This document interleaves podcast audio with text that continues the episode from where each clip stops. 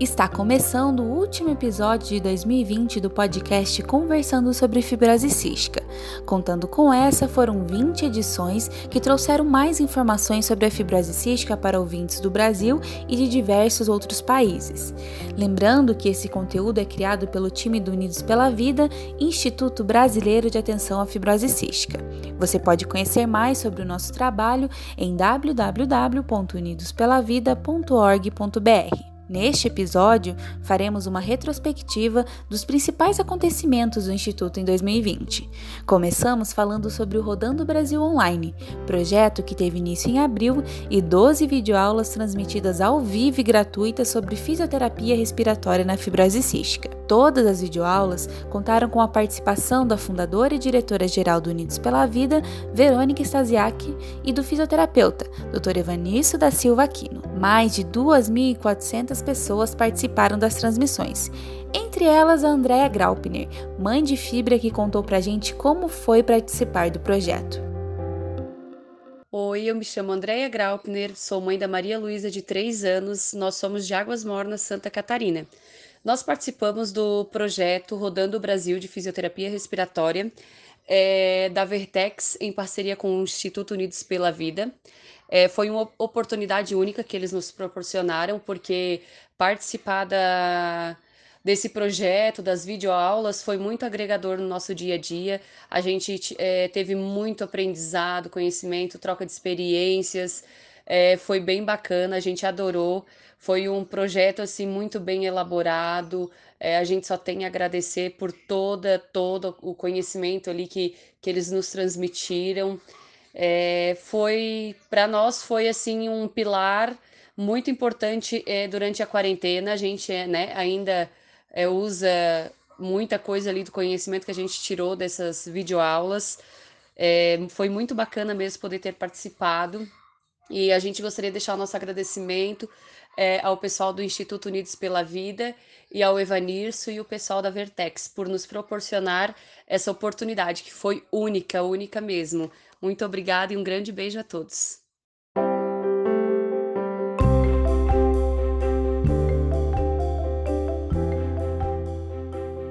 Em 2020 também realizamos o maior Setembro Roxo da história. Com a temática A gente entende, o Mês Nacional de Conscientização sobre a Fibrose Cística 2020 mostrou que os cuidados que toda a população está seguindo agora por conta da pandemia causada pela Covid-19 já são velhos conhecidos de quem tem fibrose cística. Foram 19 locais iluminados de roxo em todo o país e 380 matérias publicadas na imprensa, com alcance de mais de 15 milhões de pessoas. Além disso, 27 emissoras de televisão veicularam o vídeo oficial da campanha, com destaque para a exibição em rede nacional na Rede Globo. A Mônica Herculano é jornalista e integrou o time do Unidos pela Vida na coordenação deste projeto.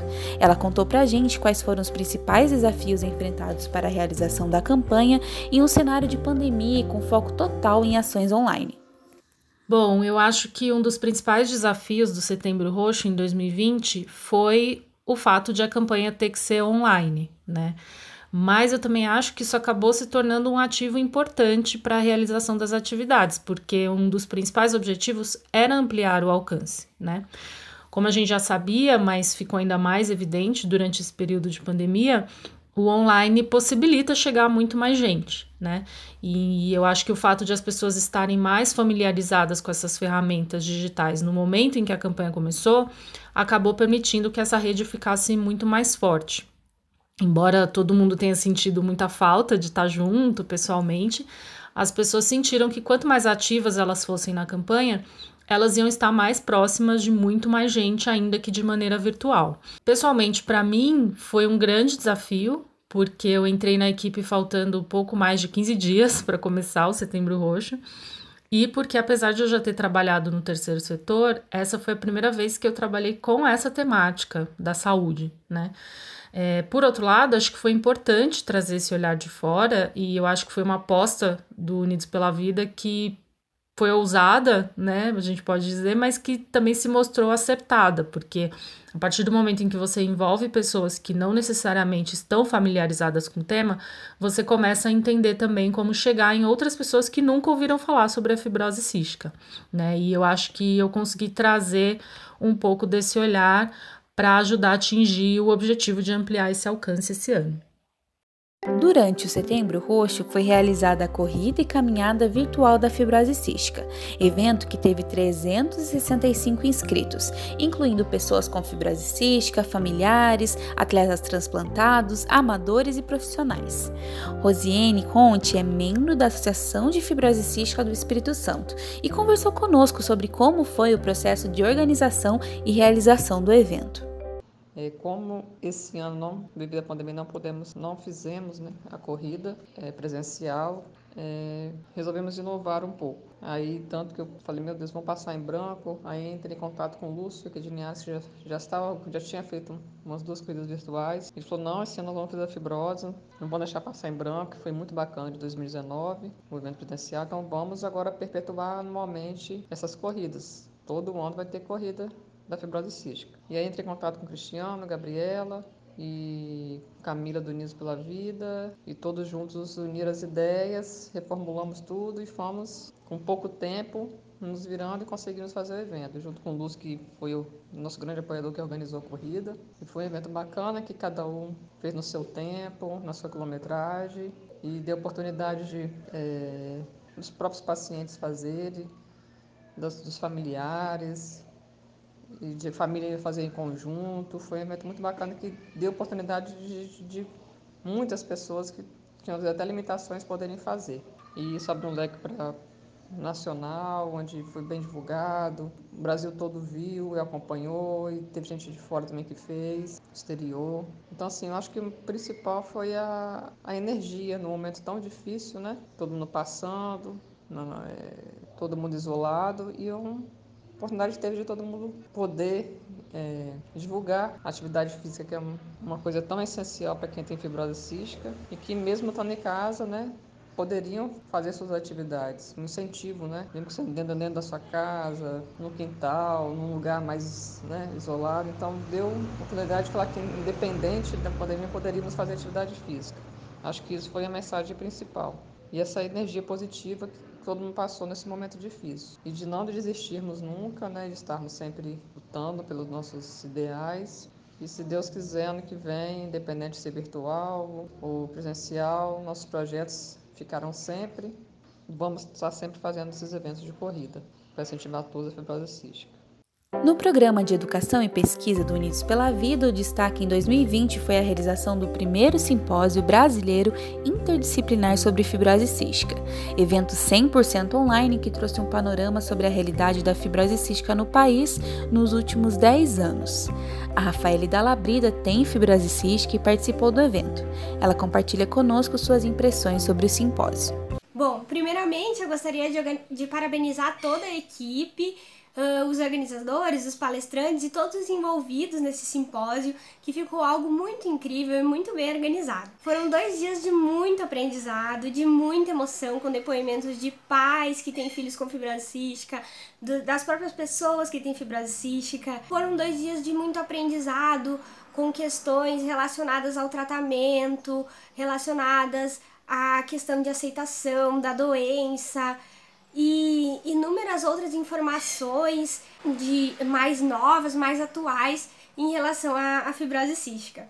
Então, eu queria dizer que foi muito bacana participar, agradeço pela experiência e já tô aguardando do ano que vem, hein? Convido a você a participar dos eventos realizados pelo Instituto Unidos pela Vida e ampliar seu conhecimento sobre a fibrose cística, né? Para que cada vez mais nós tenhamos uma visão de normalidade diante da doença, né? E uma vida com diagnósticos mais precoces para melhor qualidade de vida de cada pessoa que convive com essa doença. Outro marco importante em 2020 foi a realização das consultas públicas dos medicamentos Calideco e Orcambi, de 12 a 31 de agosto. Quem comenta sobre esse assunto é o presidente da Associação Carioca de Assistência à Mucoviscidose, Cristiano Silveira. Lembrando que a recomendação final da Conitec para a incorporação do Calideco no SUS foi favorável e para o Orcambi, infelizmente, desfavorável. Bom, foi incrível a participação da comunidade fibrocística nas duas consultas públicas, né? A consulta pública do Carideco e a consulta pública do Orcambi. Somadas, as duas tiveram mais de 22 mil contribuições. Isso foi a segunda maior participação de pacientes numa consulta pública da Conitec. Isso é uma coisa muito, muito a se comemorar, muito importante. É, teve também uma grande participação da nossa comunidade médica, mas é, de uma forma muito expressiva, participação das famílias e dos pacientes. Então isso a gente acredita fez muita diferença, né? Porque além da quantidade, a gente teve uma qualidade muito grande assim das contribuições, mesmo aquelas que eram só é, de depoimento e opinião. A gente espera, inclusive, que a Conitec passe a, a utilizar mais essa, essa parte né, de depoimento e opinião da consulta, que é na própria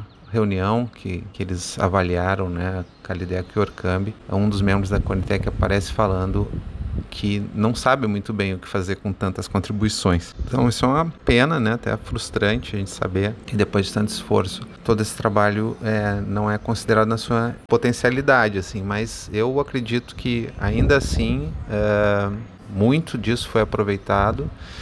É, mesmo no relatório é, que faz a síntese, assim, a gente viu coisas muito interessantes, né? A participação muito é, distribuída, muita, muita, muita gente mesmo participou das famílias e, como eu disse, eu acho que isso fez toda a diferença.